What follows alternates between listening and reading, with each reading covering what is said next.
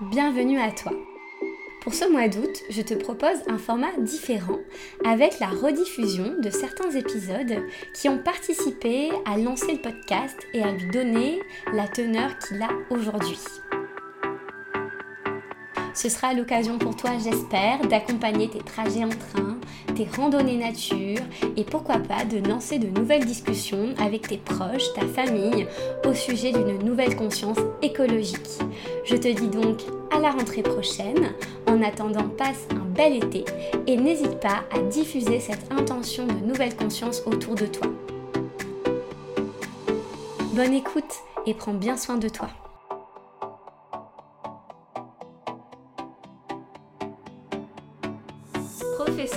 Sciences politiques et de langue et civilisation hispanique à Sciences Po Strasbourg et à l'École nationale d'administration, Enrique Uribe Caraño est aussi écrivain, sociologue, poète.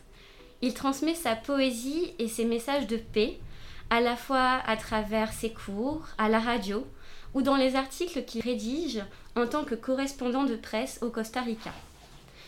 Enrique Uribe Caraño est également un entrepreneur pour la paix et la démocratie, entre autres président de l'association Les Mozarts à Strasbourg, membre fondateur de l'Observatoire citoyen pour la transparence financière internationale. Merci Monsieur Uribe d'être parmi nous aujourd'hui. Bonjour. Bonjour, comment allez-vous? Très bien, merci beaucoup. Parfait, ben, merci d'avoir accepté cette invitation. Juste une petite clarification. Mhm. je ne suis pas poète, amateur de poésie. oui, oui, oui. Bon, d'accord, ça marche. Ben, en tout cas, j'ai pu lire et vous entendre dans les cours euh, que vraiment vous aimiez ça et que vous aviez aussi des, une, une appétence et des, des, un don pour ça, je pense. Euh, enfin, d'après mon, mon, oreille d'étudiante. bon, la, première question que je souhaiterais vous poser, euh, concerne justement euh, ces, euh, ces, triples casquettes entre le sociologue d'un côté, le politologue. Est-ce qu'il a été facile pour vous de jongler entre ces différents univers, ces, ces différents domaines? Disons que la, la pluridisciplinarité ou, le fait d'essayer de, de penser la complexité est quelque chose euh, qui fait partie de la curiosité, mais aussi fait partie de, de la méthode de la Renaissance, quelque part. Je suis fasciné par, par la Renaissance, dans la mesure où, la, la, Renaissance a ouvert euh, des champs disciplinaires euh, très très divers et a donné un modèle de, des vies intellectuelles où, on pouvait euh, consulter la Bible, mais en même temps euh, les mathématiques, euh, la géométrie, la philosophie, l'art de la guerre, la botanique. C'est un petit peu ce modèle de la Renaissance qui, qui me fascine et que est de plus en plus difficile dans une société des spécialistes, hein, mhm. où il faut être euh, une autorité dans une discipline pour avoir euh, euh, du succès. Et donc, moi, ça ne m'intéresse pas. Disons que c'est pas mon but, avoir du, succès. Mhm. Et donc, bon, je, touche à tout. D'accord. J'essaye de toucher à tout. donc, j'aurai pas de succès, mais je m'amuse. c'est le, plus important, peut-être, dans cette vie. Et euh, je me demandais justement si le système universitaire actuel, vous, avez un peu répondu, mais on pourrait peut-être approfondir, permettait cette pluridisciplinarité et permettait justement aux étudiants et aux étudiantes de développer leur plein potentiel dans plusieurs domaines. Euh, bon, je pense qu'avec ma réponse, euh, je vous ai répondu, non, le système universitaire ne répond pas à cet idéal, mhm. au sens où il n'y a pas de place à l'inutile. Et l'inutile, c'est justement l'ingrédient qui permet la création, l'imagination, la mémoire et, faire du neuf. Mm-hmm. Donc, aussi longtemps qu'on ne comprenne pas que dans la formation, nous avons besoin de l'inutile, Mhm. et on fait fausse route hein, parce qu'on aura des grands spécialistes en physique, en chimie, en maths, et en, en littérature, mais et, on sera en face à des, des têtes bien remplies, Oui. mais incapables de rêver. Donc euh, la formation universitaire, c'est aussi euh, l'inutile, c'est aussi l'art, l'imagination, la mémoire, c'est aussi euh, pour moi euh, le sport, Ouais. l'entretien physique de la personne, mais c'est aussi euh, bien sûr l'aventure humaine, l'aventure d'une génération, Mm. les amis de l'université, très Ouais. important. C'est aussi l'échange intergénérationnel entre professeurs et élèves. Et, et c'est aussi la possibilité de, de voyager dans le temps Mhm. et dans l'espace.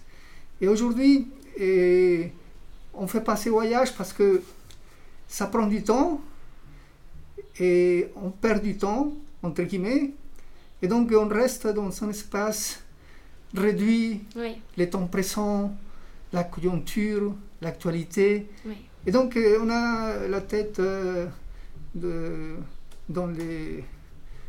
Comment l'autruche, non? Oui, oui, oui. oui, voilà. Donc Mhm. les, les- les systèmes universitaires, ça ne me convient pas. D'accord. Mais bon, on va pas non plus... C'est pas tout négatif. Hein? Oui.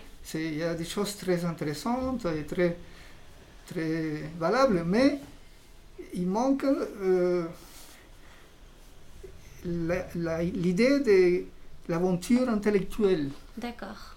L'aventure intellectuelle en tant que euh, dimension euh, spirituelle Mhm. de l'être humain. D'accord. Et est-ce que vous, dans vos cours, justement, vous essayez de toucher les élèves à ce sujet, de leur montrer euh, la nécessité de l'inutile et de cultiver les savoirs en dehors des cours? Oui, oui, je pense que j'essaye. bon, je ne peux pas non plus me me mettre dans une situation de, de franc-tireur, c'est pas mon but. Hein. Mhm. C'est pas mon but de, de créer, de faire euh, en sorte de créer une mauvaise ambiance. Simplement, bah, on fait les cours et puis on essaye par euh, les lectures, par euh, les échanges avec les étudiants, de leur encourager plutôt Mhm. encourager une ouverture euh, différente.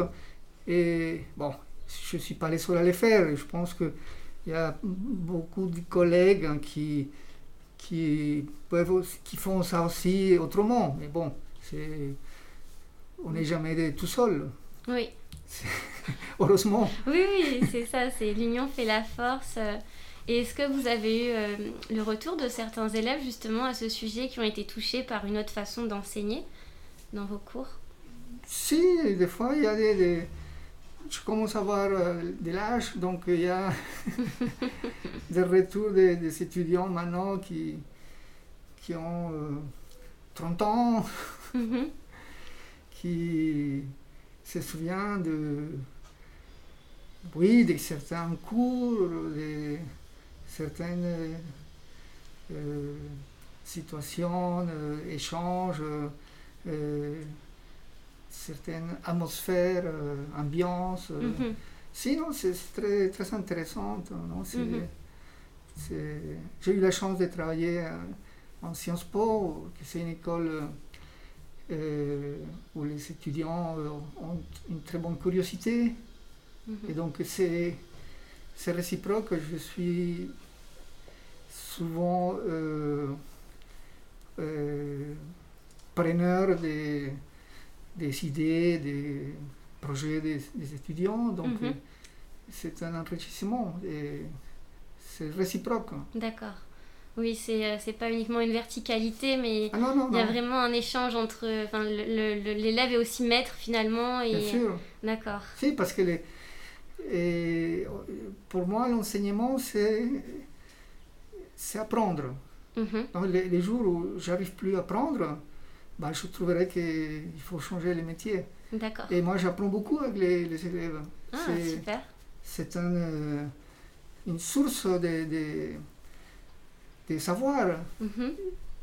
Ouais. Et euh, est-ce que vous pourriez revenir, s'il vous plaît, sur la notion euh, d'inutilité dont vous parliez tout à l'heure? Qu'est-ce que qu'est-ce que vous entendez par là? Oui, la, la question de l'inutile, c'est un des clés de, de, de la vision euh, contre laquelle je, je me bats, à savoir euh, d'accepter une société où nous sommes tous euh, des clients, où tout devient marchandise Mhm. et, et chaque activité se présente euh, comme l'offre devant les clients. D'accord. Et donc euh, l'inutile, c'est quelque chose qui n'est pas à vendre, Mhm. qu'on ne peut pas acheter, Oui. mais euh, c'est comme l'air. Mm. Si on arrête de respirer, on, on étouffe. Donc euh, l'inutile, c'est quelque chose de, qui permet justement de comprendre notre place aujourd'hui, mais aussi notre place dans le monde, dans la nature, dans le cosmos. Dans, si on n'a pas un moment de rêverie, Mm. des moments de paresse et on ne prend pas conscience de la grandeur du ciel, Oui. des étoiles. Ouais. Et donc si, si, si ça manque, et je pense que c'est très triste, une vie sans la notion de émerveillement Ouais. de l'univers. Mhm. Donc c'est- pour moi le- l'inutile, c'est c'est le, le grain du sel. Mm, De la vie. D'accord. Je vois. D'accord. C'est pas les loisirs, c'est pas les divertissements. Ah. Non, c'est justement un espace où on peut écouter aussi la respiration euh, Mhm. intérieure, notre âme. Oui. Et, euh, ouais. Et comment justement vous, vous conseilleriez pour, se renou pour renouer à cette, euh, à cette inutile pour des élèves ou même des, des enseignants euh, Qu'est-ce qui, ouais, qui permet cela? Bah écoutez, ça, soit,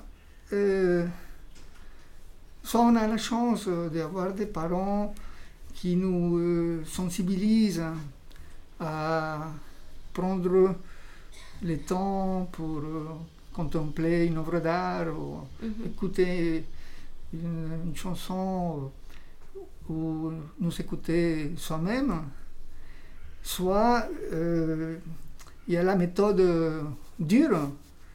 Euh, Lorsqu'on tombe malade, Mm.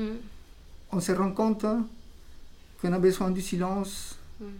d'immobilité. Donc ça c'est la méthode dure, on l'apprend Ouais. à la force des choses. ouais, ouais, bien sûr. Que si nous passons la vie à courir, occupés, Mhm. affairés, et on est en train de maltraiter et le corps Mm. et l'âme. Mm. Et l'âme, comme euh, vous le savez bien, je suis aficionado de Simon Veil. Mhm. L'âme euh, a des besoins. Et ces besoins, ils ne sont pas revendiqués par les syndicats. Non. Donc on fait des revendications salariales, Mm. mais on ne revendique pas les besoins de l'âme. Mm. Donc ce sont des choses que, qui vont arriver tôt ou tard dans la vie de tout le monde, parce que chacun aura l'expérience de la maladie, Mm. l'expérience de la perte Ouais. d'un être aimé, Mm. l'expérience euh, de l'angoisse, la peur. Mhm.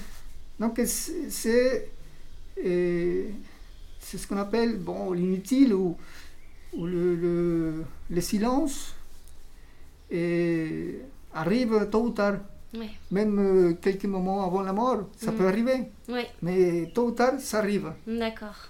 Donc c'est, c'est- l'éducation ne s'occupe pas de ça, Non. parce que l'éducation est devenue utilitariste. Mm. Et tout ce qui n'est pas euh, applicable de manière euh, concrète euh, n'est pas pris au sérieux. Mhm. Alors que, euh, par exemple, la poésie, on a, on- la poésie, c'est quelque chose qui est très sérieux. Et les poètes ils prennent la vie au sérieux. Oui, bien sûr. Oui. Et donc, euh, cette idée, c'est. Quand, on- quand je parle de poésie, c'est pas que la poésie écrite en rime, c'est plutôt un rapport poétique au monde. D'accord. Donc c'est pas la poésie, ce n'est pas les- seulement l'écriture, ça fait une partie minime. Mhm. Mais la poésie de, de la vie, c'est quelque part euh, être à l'écoute. Mhm. Et être à l'écoute, c'est la générosité de savoir accueillir l'autre. Mm. Être à l'écoute, c'est un acte de générosité très grand, Oui. parce qu'on accueille l'autre. Oui, c'est vrai. Aujourd'hui, tout le monde veut parler, personne veut écouter. Ouais. Et donc, euh, si on écoute l'autre, si on écoute euh, les animaux, Mm. si on écoute euh, les vents, les- la pluie, la nature, Ouais. on accueille. Et avec ça, on est très, très armé, très, c'est pour justement nous défendre un peu de la vitesse, de la marchandisation du monde. Oui. Mhm. C'est un petit peu cette idée. D'accord. Donc, euh, est-ce que c'est un, un espace finalement à, à l'intérieur de soi qui est plutôt invisible? C'est dans le ressenti finalement, c'est pas dans l'ordre de l'ordre du mental. C'est vraiment être euh, en relation avec soi-même pour mieux se relier euh, à la nature, aux autres. euh. ce, ce serait ça, une sorte de chose comme ça? Oui, c'est ça. Et, et- c'est-à-dire, c'est, c'est de l'ordre de l'invisible, mais c'est concret. Oui. Parce que, euh, comme l'expliquent certaines philosophies orientales, euh, ce n'est que lorsque on se concentre, on peut faire un petit peu de méditation, qu'on peut prendre aussi conscience des choses très matérielles, Oui. comme la vie, Mhm. les artères, les- la respiration, ça c'est très matériel. Euh, la nature, euh, les, les odeurs, c'est Mm. des choses matérielles. Mhm. Ouais, ouais. Par contre, si on n'est pas dans un état d'accueil, on n'a aucun euh, euh, sentiment ou, disons, oh, euh, on vit dans une certaine indifférence. Mm. Et c'est l'indifférence, je pense que c'est la chose euh, la plus euh, dangereuse pour un être humain Mhm. ou un être animal, l'indifférence. Pourquoi? Parce que l'indifférence vous déresponsabilise. Ouais. Et moi, je viens d'une famille euh, qui était, qui, qui était des familles de- une famille urbaine.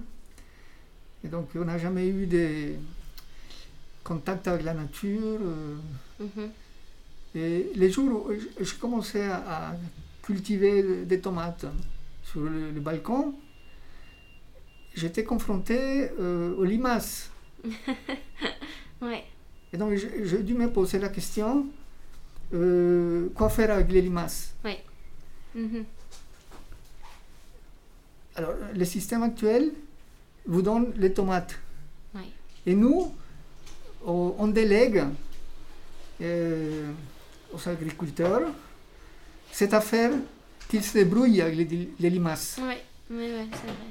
Et donc, euh, on vit un système qui, qui nous rend aveugles. Mhm. Alors, soit vous dites, euh, bon, je, je vais les tuer avec de la bière, des limaces, Je connaissais pas cette technique. euh. parce qu'ils aiment la bière. Ah d'accord. Oui. Soit on, euh, on va les, on va les laisser cohabiter et, et leur donner de l'écorce d'orange ou de la salade. Et, Mhm. on, et on fait en sorte que les limaces vivent et que nous, on puisse quand même prendre quelques tomates et quelques salades. D'accord. Mais, mais alors, euh, si on achète la tomate au supermarché, les limaces, c'est pas notre affaire. Non, c'est vrai. On a- Donc, euh, ouais. On délègue ça à, à- à d'autres personnes. Mhm. Donc l'idée, c'est qu'on a délégué trop de choses. Ouais. Mm. On ne sait pas comment, euh, comment ça se passe l'élevage des, des viandes, Non. les poulets, et les monocultures euh, des céréales qui produisent beaucoup de- d'allergies. Mhm. Mais nous, on achète, et, et lorsqu'on achète, on est déresponsabilisé, ce n'est pas notre affaire. Oui, c'est vrai. Donc c'est c'est un système qui, qui nous rend indifférents. Mhm. Donc cette idée de, la, de vivre indifférent, tourner le dos à, à la vie, et, et entre autres la cause de l'impasse où on se trouve. D'accord. Et est-ce que vous pensez que hum, cette déconnexion est, en partie culturelle ou euh, puisque on vit en France euh, et donc ce système industrialisé vient de l'Occident? Donc euh, est-ce que vous pensez que il y a aussi des différences culturelles sur euh, ce rapport-là avec euh, la déresponsabilisation et, euh, et aussi l'inutile Bon, je, je pense que c'est, comme vous dites, euh, culturel, mais pas au sens français, mais au, au sens de la modernité. Ouais. Et la modernité aujourd'hui, elle est partout. Mm. Et donc, euh, c'est ça le problème. La modernité a envahi le monde entier. Il y a des très bons côtés à cette modernité. Euh, la science, euh, la technique, Mm. mais il, il y a un côté qui est euh, prédateur, aveugle, et, et c'est planétaire. Oui. Donc euh, aujourd'hui, on a cette situation où jamais dans l'histoire de l'humanité, on avait eu euh, une humanité plus ou moins unie par la communication. C'est la première fois dans l'histoire de l'humanité. Oui. Donc nous sommes à un moment euh, clé et avec des risques très très gra- grands, Mm. mais avec des opportunités très grandes aussi. Lesquels Bah, lesquelles est la socialisation des, des bonnes idées, Mhm. des trouvailles. Mhm. Aujourd'hui, euh, euh, si vous avez une trouvaille qui génère de la communauté, Ouais. vous pouvez la socialiser et cette trouvaille va se retrouver partout dans le monde. Ouais. Et donc c'est génial. C'est tout ce qui est euh, créa- création de communautés, des liens sociaux, euh, qui est gratuit, c'est un bienfait pour l'humanité. Mm. Donc aujourd'hui on peut le faire. Mm. Et de l'autre côté, vous savez mieux que moi, le- les réseaux sociaux, ce sont les moulins qui, qui donnent la, la force à des idées Ouais. de destruction, de haine. de-. Ouais, c'est vrai. Donc on est dans une conjoncture euh, très intéressante. Et pour moi, c'est fascinant de Mhm. voir ce qui se passe. Ouais. Ouais, vous, est-ce que vous sentez justement qu'on est dans un point de bascule C'est-à-dire, on a la capacité de pouvoir faire évoluer les choses dans un sens bon pour, pour la planète, pour l'humanité. Au contraire, là, on est dans des années où on peut continuer cette destruction. Vous pensez là qu'il y a un, changement qui peut s'opérer? Oui, euh, on va vers la catastrophe mm. ou on va vers euh, une certaine euh, politique de la prudence, du partage, de la coopération. Et donc c'est fascinant. C'est un moment où où les... rien n'est joué. Rien n'est joué. Et il y a une jeunesse partout mm. qui a des, beaucoup d'idéaux. Mm-hmm. Et dont Greta Thunberg, c'est une des représentantes, symbole, symbole. Mais dans tous les pays, on voit une jeunesse avec beaucoup de, des idéaux. Mm. Mais en même temps, bien sûr, on voit aussi une jeunesse euh, qui a la haine, qui se replie, qui a peur mm. et qui se fait pas manipuler par des professionnels de, de la division et puis du discours euh, de la guerre. Mm. Oui, on a une sorte d'ambivalence entre euh, on, a, on est attiré par euh, voilà, le, le mal et d'un autre côté on aspire vers le bien. Et parfois ça peut être dur en tant que jeune de se positionner aussi face à toutes ces informations. Euh, et on a besoin aussi de personnes qui nous guident, qui nous donnent de l'espoir, oui. je pense. Ça, il y a un passage très intéressant du malaise de la culture de Sigmund Freud, mhm. justement la dernière page, mhm. où il signale Freud que on est, là, il a vu là, au début du siècle, du siècle dernier, il a vu que déjà la science la technique étaient capables de détruire euh, le monde et mhm. l'humanité et la vie même. Il, il, a vu. Et il signale que bon, cette conscience d'autodestruction nous angoisse à tous. Mhm. Et encore, il n'a il a pas vu la, la bombe atomique. Oui, c'est vrai. Et il signale que ce qui est en jeu, c'est la capacité de la culture à investir l'éros. Mhm les forces de vie et contrôler ou tenir, euh, euh, tenir à l'écart Thanatos, mm, mm. les, les longs du mort, des morts. Mm-hmm. Et c'est très intéressant cette idée de Freud, parce qu'il a eu cette intuition euh, à la fin du 19e siècle. Et donc tout, est, tout était déjà en place. Mhm. Il y a son temps, il a vu Max Weber mhm. à, la, fin de l'éthique protestante du capitalisme, il, il voit, il signale comment les cœurs sont pétrifiés. Mhm. Parce que euh, le capitalisme a besoin de, cœurs pétrifiés, sans sentiment. Et donc il, signale ces, métaphores de la pétrification du cœur. Hmm. Et Max Weber. Flaubert, euh, Madame Bovary, signale comment le, euh, Madame Bovary devient victime euh, de, la société de consommation. Hmm. Et elle s'endette. Hmm. Et elle se suicide. Donc il y a l'endettement la société consommation et les suicides. Mhm. Flaubert, il, nous dit déjà, attention, on est dans une société où tout devient marchandise. Mhm.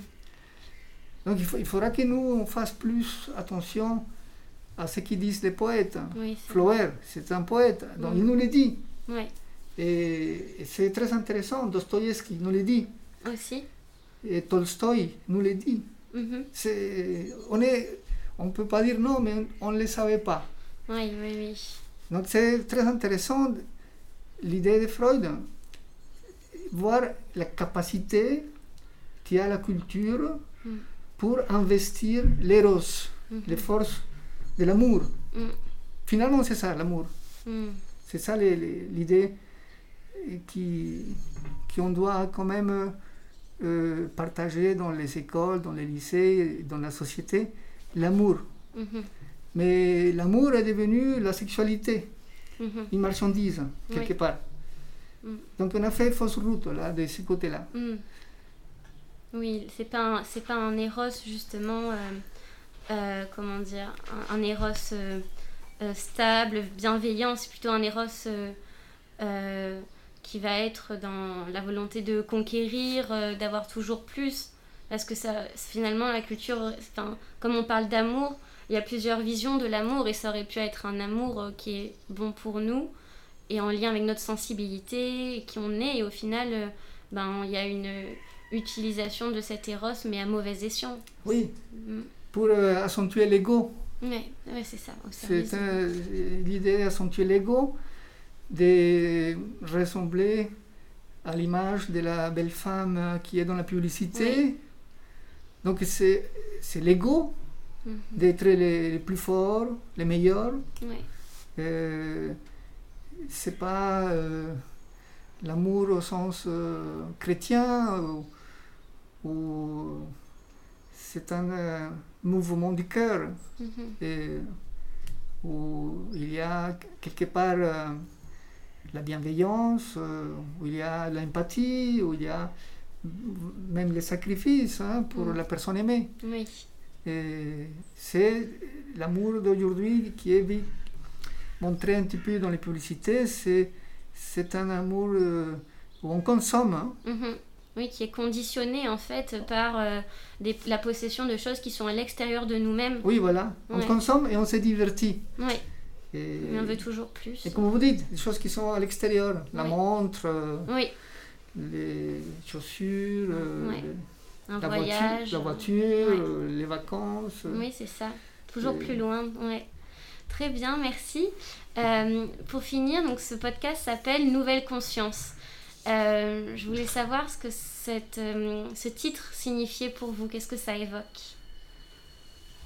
Une nouvelle conscience, bon, ça m'évoque euh, l'aventure, l'aventure, l'aventure humaine et les, les risques Mm. de changer des logiciels et l'éveil aussi, Mhm. Le fait de, de prendre conscience et de, de- une fois qu'on se réveille le matin, euh, essayer de prendre conscience et avoir une deuxième réveil. Mm. C'est pas simplement ouvrir les yeux, mais avoir un réveil et saluer la nature, et avoir de la gratitude Mhm. pour la vie, et donc être réveillé, écouter le Mhm. monde. Donc une nouvelle conscience, pour moi, ça m'évoque cette idée de réveil. Un réveil spirituel, du coup? Oui, spirituel, mais aussi sensuel. Mhm. C'est regarder le, le- le monde avec des, des yeux nouveaux, Mhm. écouter avec des, des oreilles nouvelles ou toucher le monde avec, euh, avec, un toucher neuf. Mm. D'accord. C'est euh, presque le retour à l'enfance, Mm. une nouvelle conscience. C'est un retour euh, à réapprendre à sentir. Mm. Ouais. Oui, en Colombie, en ce moment, il y a une petite révolution et les jeunes, ils parlent de euh, sentipensamiento. D'accord. Donc, ce sentipensamiento, et c'est- c'est- je trouve ça très intéressant parce que c'est l'idée qu'il faut sentir et il Mhm. faut penser. Et, et il ne faut pas euh, séparer ces deux opérations et parce que des fois, lorsqu'on sépare les sentiments de la pensée, on devient euh, prisonnier de l'idéologie, de la théorie, Mhm. ou si on n'est que sentiment, bah, on n'arrive pas à agir, Mhm. ni à sentir la raison. Mhm. Donc la raison, il faut la défendre, parce que c'est quand même euh, euh, le meilleur cadeau que nous avons eu aujourd'hui euh, en tant qu'Homo sapiens. On a eu la raison. Donc il faut s'en servir. Oui. Il faut s'en servir et, et il faut euh, rejeter tout, ce- tout ce qui euh, contredit la raison. C'est pour ça que des personnes comme Trump sont très dangereuses, Oui. parce que euh, ils ont mis la raison à mal. Donc il faut défendre la raison, mais il faut défendre les sentiments. Donc c'est- c'est- ça, ça, ça ferait une nouvelle conscience, cette, euh, euh, cette euh, alliance et conscience que il faut sentir le monde, mais il faut sans abandonner la raison. Mhm. Si nous abandonnons la raison, euh, c'est compliqué, Oui, oui, oui. surtout quand on est dans les collectifs. Mhm. Bon, au niveau individuel, on peut abandonner la raison à la maison. Mais quand on est dans des institutions collectives, partis politiques, euh, euh, universités, dans la rue, et il faut que la raison euh, soit là, Oui. parce que c'est ça qui crée la distance, c'est ça qui, qui crée aussi une sorte d'égalité Mhm. entre les hommes. Oui. euh, par les langages. Et, et ça, c'est, ça serait une bonne, euh, une bonne euh, méthodologie pour ne pas succomber aux, sirènes euh, des passions, des fanatismes, et avoir toujours la raison avec soi.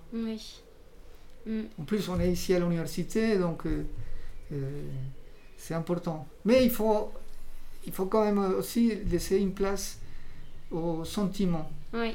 On ne voit bien qu'avec le cœur, non? On dit Oui. avec euh, Antoine Exupéry. Mhm. Oui, on ne va bien qu'avec le cœur. Et après, il y a la suite. L'invisible, Est- non, l'essentiel, Est invisible Est un- pour les yeux. voilà. Ouais, c'est ça.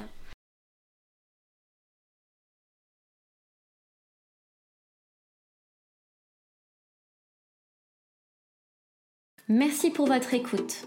Si ce podcast vous a plu, vous pouvez le soutenir en lui laissant 5 étoiles et un commentaire sur Spotify et sur Apple Podcasts. Ça se fait en un clic, ça prend deux minutes et ça fait vraiment toute la différence pour moi. Aussi, j'ai besoin de votre aide. Afin de poursuivre le projet de Nouvelle Conscience de façon indépendante, j'ai créé la page de financement Tipeee que vous pourrez retrouver dans ma bio Instagram, at Nouvelle Conscience Podcast. Ta contribution me permettra de continuer à semer des graines de conscience et à financer notamment le matériel nécessaire à la création et à la bonne diffusion du podcast. Cela fait maintenant plus d'un an que je me suis lancée dans cette aventure et c'est grâce à vous qu'elle pourra se poursuivre. Je vous remercie du fond du cœur pour votre soutien. Prenez soin de vous et à la semaine prochaine.